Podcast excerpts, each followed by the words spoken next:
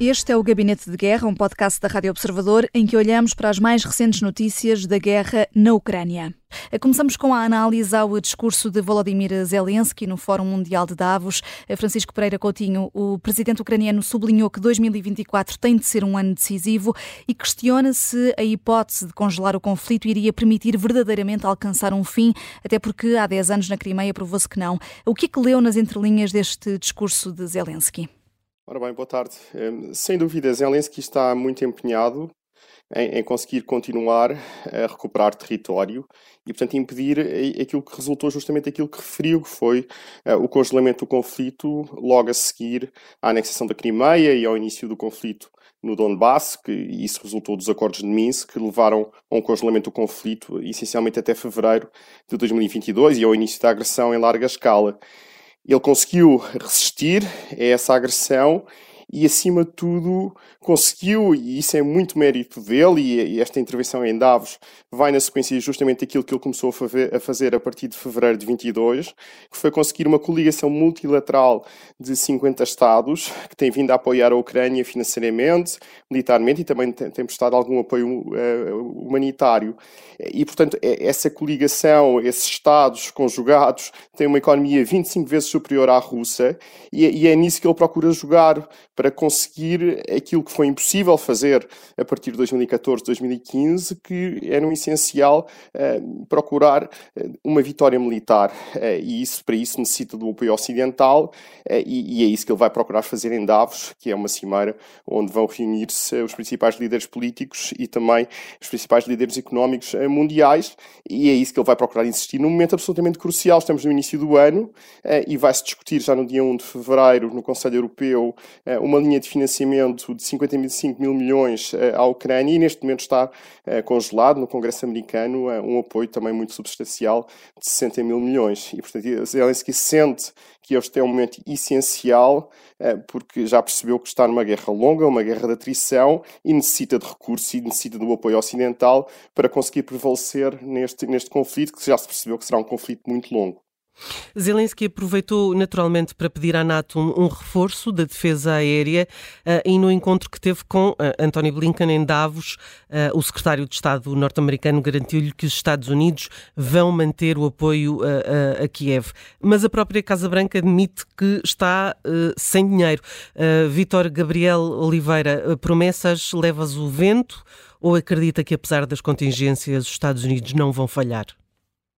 Não, penso, antes de mais, obrigado pelo convite mais uma vez. Eu penso que os Estados Unidos uh, vão, vão, vão cumprir e não, e não vão falhar, não na medida em que, que Zelensky queria.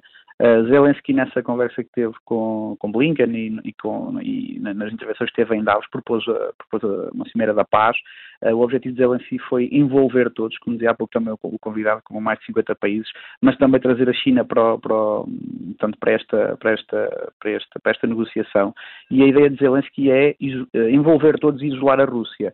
Mas Zelensky também já percebeu que ao propor uma cimeira de paz onde não esteja a Rússia, que uh, não, faltará depois uh, ações consequentes dessa cimeira de paz. Aquilo que Zelensky está a fazer, na minha opinião, ao querer, uh, ao querer falar disto em Davos, está a querer esticar o tempo até novembro. Zelensky já percebeu que há um sério risco de Donald Trump ganhar, e se Donald Trump ganhar, uh, há um sério risco também para a Ucrânia que Donald Trump congele e tente congelar o conflito, tal e qual como, eu tenho dito isto algumas vezes, em algumas intervenções, tal e qual como ele está, portanto, ou seja, não admitir, a Rússia não, passa a não admitir aquilo que, que a Ucrânia quer e vice-versa do lado da Ucrânia.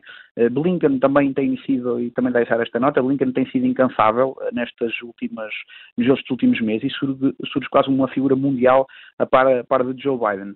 Uh, portanto, ultrapassa mesmo até uh, a visibilidade, a invisibilidade mundial a Kamala Harris. Uh, e como é um diplomata com décadas de experiência, tem feito este trabalho de formiga, uh, para que os conflitos onde os Estados Unidos estão envolvidos, portanto, não, não, não só este, um, belisquem o menos possível a candidatura de Joe Biden em novembro.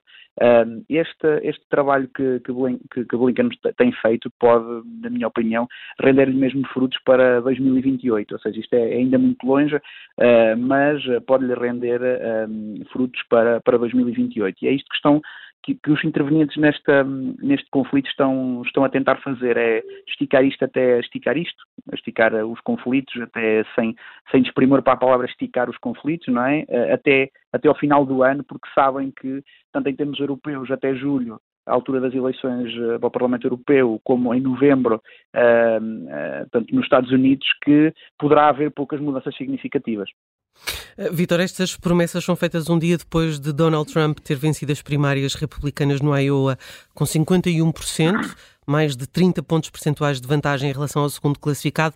Já aqui tinha dito, num gabinete de guerra anterior, como as eleições norte-americanas vão influenciar o rumo deste conflito. Este ponto de partida uh, dá para perspectivar o que vem?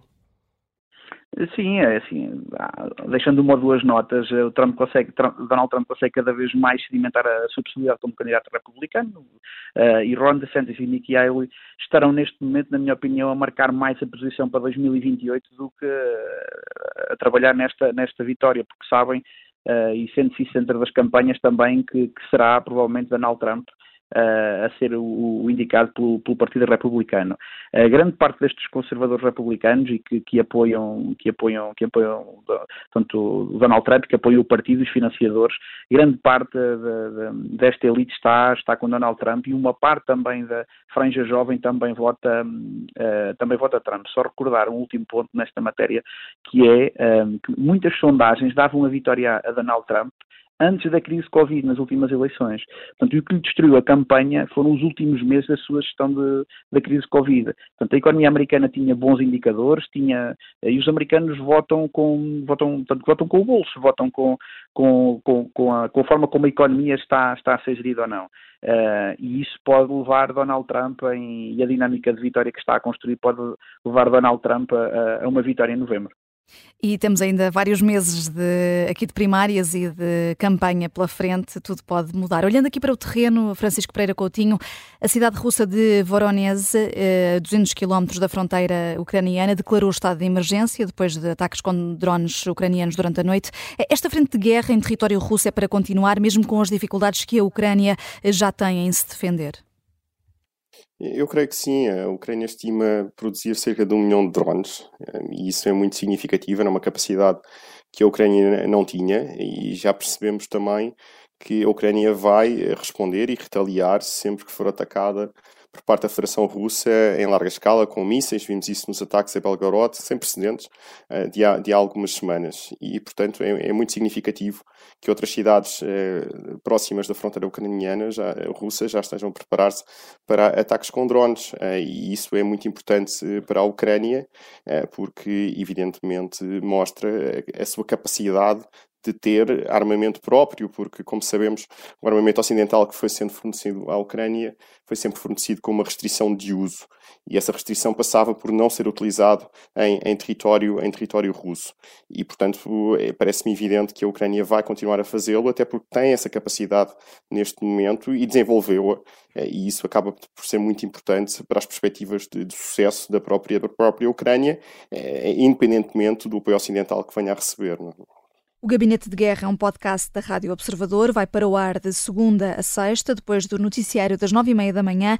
Tem nova edição depois eh, da síntese das quatro e meia da tarde e está sempre disponível em podcast. Eu sou a Vanessa Cruz.